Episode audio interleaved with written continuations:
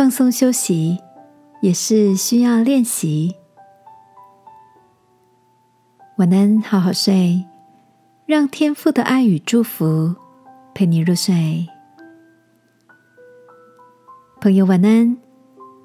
今天的你都做了些什么呢？前几天，小琪刚放完他的黄金假，这是他们公司给予资深员工的奖励。每待满七年，员工就可以请连续一个月的假。好好休息。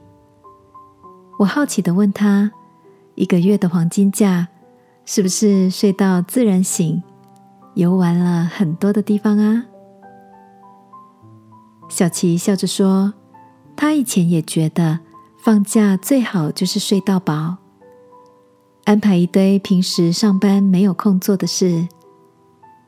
刚开始时，真的是这样。”直到两个星期过去，才发现自己一点也没有休息到，倒是虚度了很多的时间，心里空空的。于是他开始调整脚步，一样早起，除了完成一些必要的生活仪式后，就聆听心里的声音，再决定去哪里做什么。小琪说。后来我才认识，真正的休息是尊重自己心的感受，安放我们的心，这反而是需要练习的呢。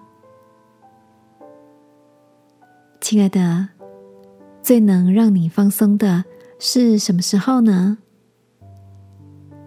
圣经里有一句话说：“你们得救在乎归回安息，你们得力。”在乎平静安稳。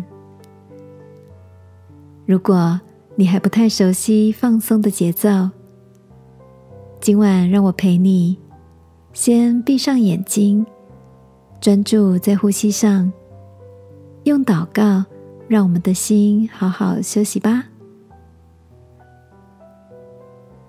亲爱的天父，我把我的忧虑交托给你。求你使我能够安然躺卧，放心休息。祷告，奉耶稣基督的名，阿门。晚安，好好睡。祝福你，休息之后重新得力。耶稣爱你，我也爱你。